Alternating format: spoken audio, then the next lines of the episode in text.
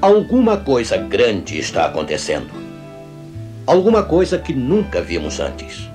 Um reavivamento carismático está varrendo toda a América. Está mudando igrejas. Está mudando pessoas. Deveria mudar você? Está escrito com George Vandeman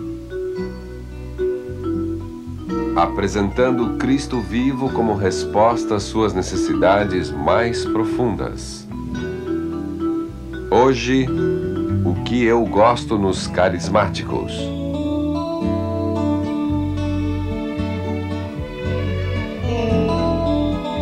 Tudo começou na Califórnia em abril de 1960. Dennis Bennett, reitor da Igreja Episcopal de São Marcos, em Vanais, fez à sua congregação uma surpreendente declaração. E o cristianismo nunca mais foi o mesmo. Bennett informou ao seu povo que em outubro último ele tinha recebido o batismo do Espírito Santo.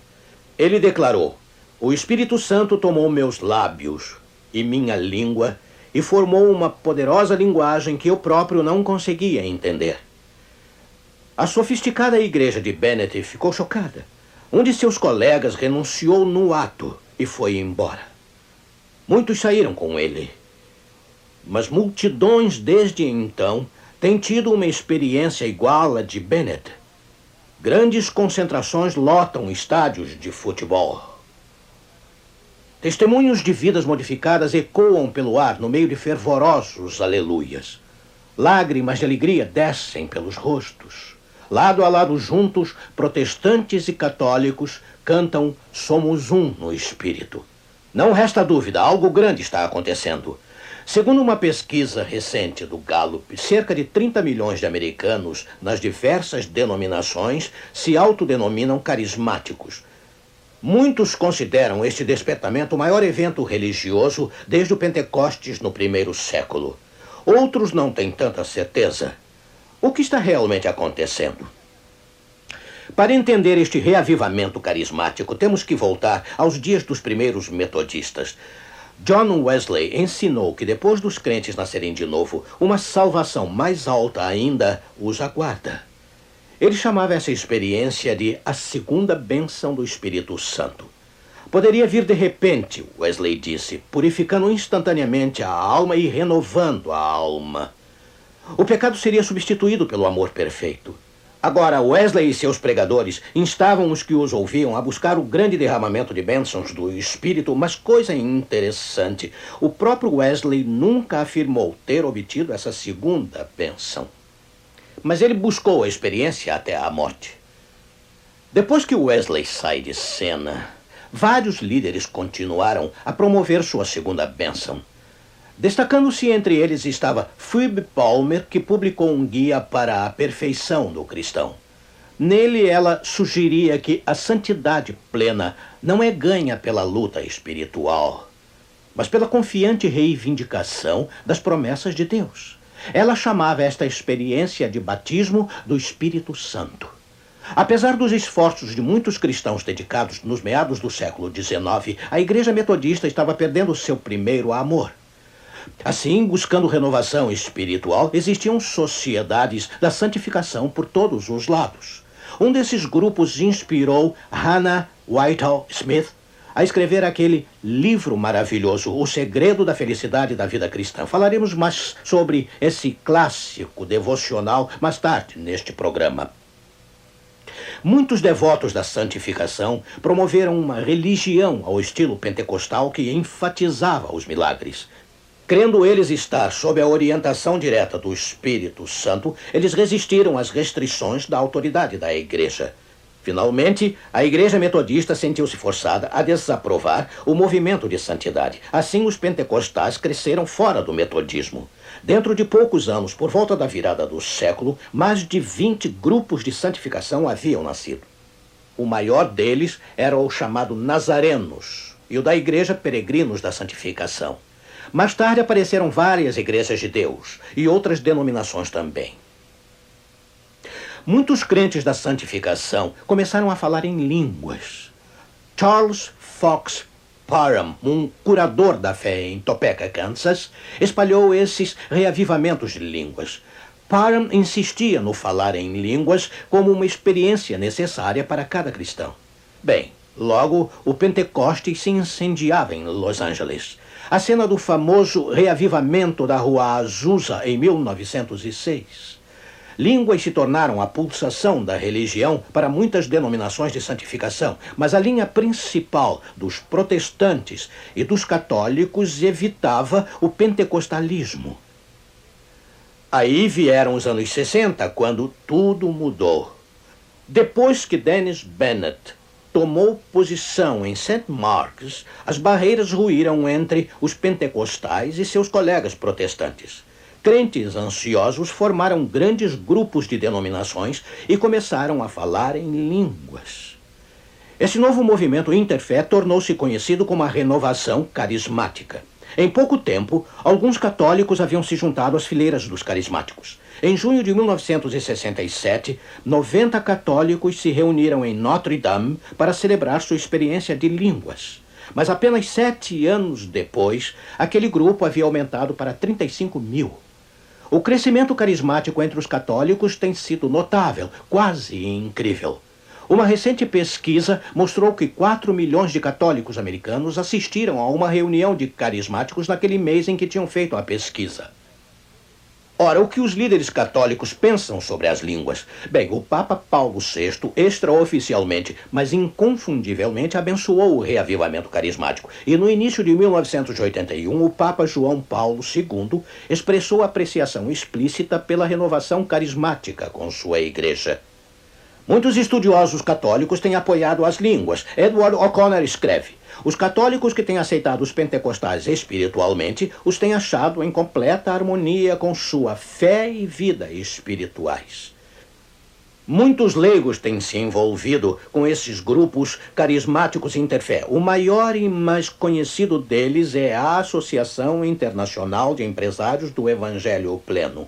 Hoje tenho o privilégio de apresentar a você um querido amigo de muitos anos, Demos Chakarian o fundador e presidente desse grupo.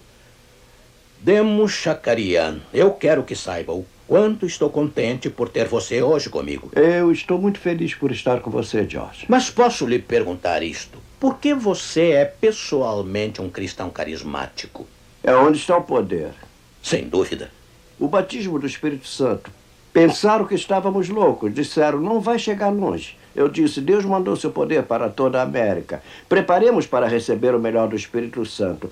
É o mesmo poder que os discípulos receberam no cenáculo. O poder desceu e a salvação, e três mil foram salvos em um só dia, cinco mil em outro dia.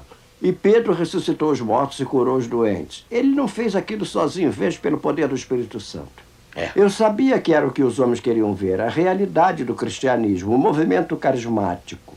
É preciso falar sobre o Espírito Santo, amá-lo, aceitá-lo e recebê-lo mais do que qualquer outro dom. Você não concorda? Eu concordo, sim. Agora, você já leu cada palavra que vou dizer neste programa hoje. Eu, de fato, Você acha que eu tratei o movimento carismático você tem de maneira feito um excelente trabalho. Sinto muito orgulho oh, de você. Obrigado. Aí está meu amigo George.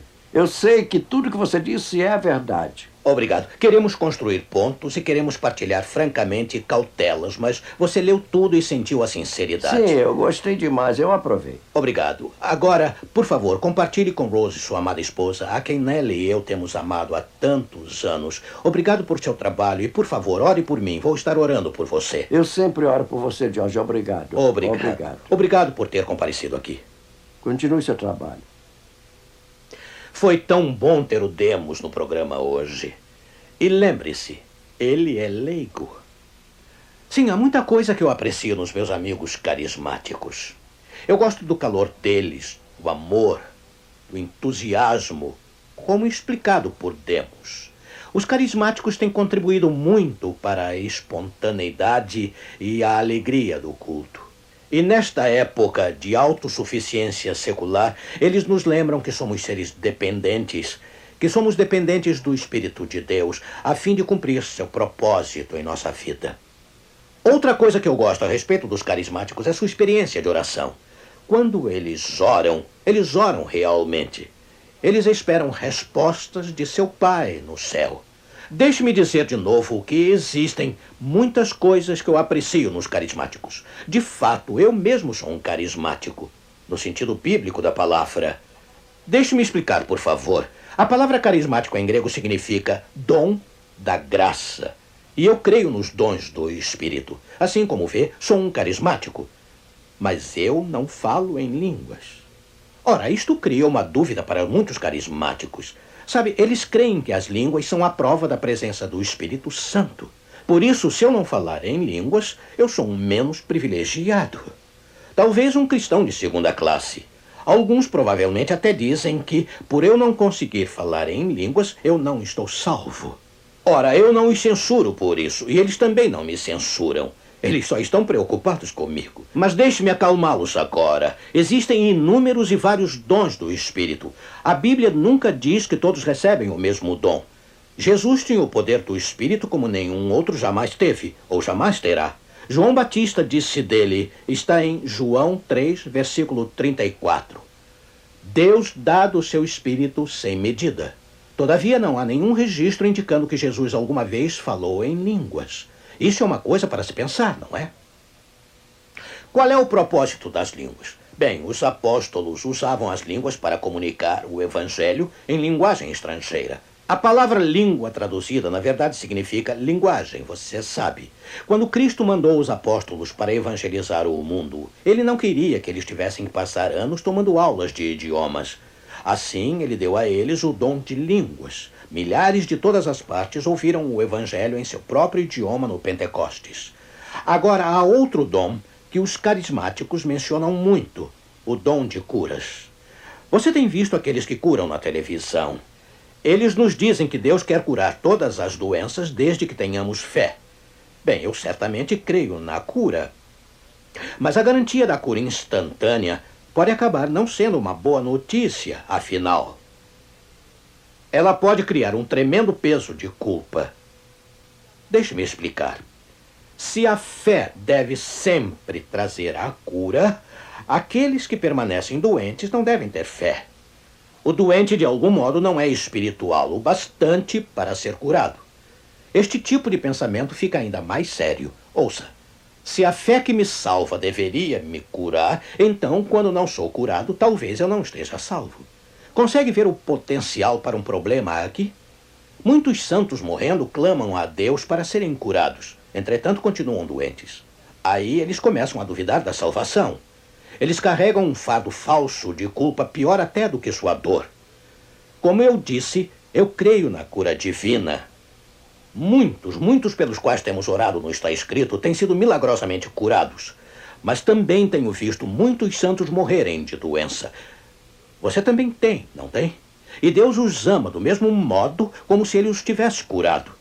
Sabe, Deus quer nos curar no momento e do jeito que ele quiser, como ele melhor sabe. Às vezes ele cura de imediato e às vezes ele espera para nos curar até o momento da ressurreição, quando Jesus vier.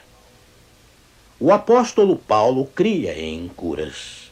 Ele até ressuscitou um jovem da morte mas ele próprio nunca foi curado de uma misteriosa aflição chamada de espinho na carne. Lembra-se? Três vezes ele suplicou a Deus que o livrasse dele. Finalmente ele aceitou aquele sofrimento e foi uma bênção para mantê-lo humilde e dependente. Assim ele entregou a sua aflição a Deus e prosseguiu com a vida. Deixe-me perguntar a você: é preciso mais fé para pedir para ser curado agora ou para submeter seu corpo a Deus e deixá-lo curá-lo quando ele achar que é melhor. Diga-me, o que exige mais fé? Obter o que eu quero agora ou deixar Deus operar a seu próprio tempo e maneira? Oh, graças a Deus, a salvação não depende de nós termos ou não uma determinada resposta à oração. Em vez disso, ser salvo depende de nossa decisão em confiarmos e obedecermos a Jesus. Nossa esperança repousa em Cristo, não em nós mesmos. Jesus é a nossa passagem para o céu. Vamos supor que pudéssemos conseguir a salvação na base de termos milagres em nossa vida. Mas isso nos poria em competição com Jesus, nosso Salvador, não é mesmo? A nossa fé deve aceitar a Cristo e não competir com Ele. Olhamos pela fé para a cruz. E assim somos salvos através do sangue de Jesus, não pelos milagres que Deus opera em nossa vida. Entender erradamente os milagres pode nos levar a todo tipo de problema espiritual, eu temo. Isto me faz lembrar aquele pobre homem com altos e baixos em sua experiência cristã. Ele confessa orgulho espiritual quando vê notáveis respostas às suas orações, mas quando quase nada acontece, ele fica preocupado que Deus o tenha abandonado. Ele teme que possa estar perdido. Esse homem tem que deixar de olhar para si mesmo, de olhar para qualquer coisa acontecendo em sua própria vida. Ele precisa pôr sua confiança fora de si mesmo, em Jesus. Agora, como eu mencionei antes, eu creio em milagres. E eu aprecio todos os dons do Espírito. Deus fará maravilhas em nossa vida se cooperarmos com Ele. Mas quando colocamos nossa confiança na cruz de Cristo, jamais faremos de nossas conquistas espirituais um Salvador. E acho que você concorda. Percebe o que digo? Vamos pensar um pouco mais nisto. Suponha que eu me sinta seguro da salvação só porque eu vejo milagres acontecendo em minha vida. Eu posso me tornar descuidado em minha obediência, entende? Um carismático escreveu na capa de sua Bíblia: Pouco me importa o que a Bíblia diz, eu já tive uma experiência. Não nos compete questionar a sinceridade desse homem, mas certamente o Espírito Santo que inspirou a Bíblia jamais nos levaria a negligenciar obedecer à palavra de Deus. Será que é por isso que a Bíblia nos traz uma advertência em 1 João 4:1? Ouça, ouça. Não creiais a todo o espírito, mas provai se os espíritos são de Deus. Importante conselho, você não acha? Sem dúvida, os espíritos inimigos podem falsificar o Espírito Santo. Eles podem operar verdadeiros milagres até fazer com que desça fogo do céu num falso Pentecostes. E as Escrituras, na verdade, predizem que o inimigo realizará suas maravilhas do mal usando o nome de Jesus Cristo. Ouça estas palavras do próprio Jesus, Mateus 7, 22 a 23. Muitos me dirão naquele dia: Senhor, Senhor, não profetizamos nós em teu nome? E em teu nome não expulsamos demônios? E em teu nome não fizemos muitas maravilhas? E então lhes direi abertamente: Nunca vos conheci. Apartai-vos de mim, vós que praticais a iniquidade. Os falsos profetas usarão o nome de Cristo para praticar a iniquidade. Satanás realizará todos os tipos de maravilhas mentirosas. Ele pode abusar do dom de cura em nome de Jesus. Ele pode falsificar o dom de línguas. Afinal, ele é um anjo caído. Ele pode falar qualquer língua da terra ou do céu. Jamais esqueça disso. Os milagres em si não são nenhuma prova da presença de Deus. Você não concorda? Evidentemente, alguns milagres podem ser operados pelo inimigo. Você vê por que a Bíblia nos adverte a provar os espíritos? E qual é a prova? Como podemos diferenciar o genuíno amor de Deus da sua falsificação? As Escrituras dizem com toda clareza: porque este é o amor de Deus, que guardemos os seus mandamentos. Ora, os seus mandamentos não são penosos. Como vê, o amor para Deus significa muito mais que um sentimento que aquece nosso coração quando o cultuamos. A verdadeira prova do amor cristão é a obediência obediência aos mandamentos de Deus. Oh, amigo, deixe-me alertá-lo de todo o coração. Cuidado. E eu sei que Demos Chacarian e seus companheiros concordarão comigo quando eu disser isto. Cuidado com as falsificações do Espírito Santo. Fique com os olhos abertos e sua Bíblia por perto. Agora que lhe passei esta advertência, deixe-me abrir de novo meu coração.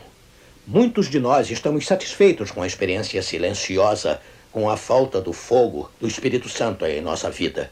Deus quer que tenhamos mais, muito mais. Ele quer encher nosso coração com o amor transbordante, nos dar a vitória sobre o pecado, nos guiar para toda a verdade. O Espírito Santo é o maior dom de Deus, é a nossa maior necessidade. Portanto, vamos pedir para Deus encher nossa vida, para que transborde com seu Espírito. Aí devemos deixar o Espírito decidir que dom nos dar. Você não acha? Agora, ao nos aproximarmos do final do programa, eu quero lhe contar uma história. Você se lembra que mencionei no começo Hannah Whitehall Smith e seu livro O Segredo de uma Vida Feliz do Cristão? Há muita vivência por trás da sua experiência. Eu aprendi isso do livro de Catherine Marshall, Algo Mais. Em 1865, Hannah e seu marido Robert mudaram-se com a família para Milltown, Nova Jersey. Foi onde Hannah conheceu os metodistas da santificação. Apesar dela ser uma quacre, ficou profundamente impressionada com eles. Breve, Robert passou a partilhar do interesse da esposa pela vida de santificação. E num verão, eles assistiram a uma reunião de santificação numa floresta ao longo da costa de Nova Jersey. Mas Robert, não Hannah, recebeu uma experiência espiritual sensacional. Eis como ela descreveu mais tarde o que aconteceu com ele. Ela disse: Após a reunião, meu marido foi sozinho para um ponto na floresta para continuar a orar a sós.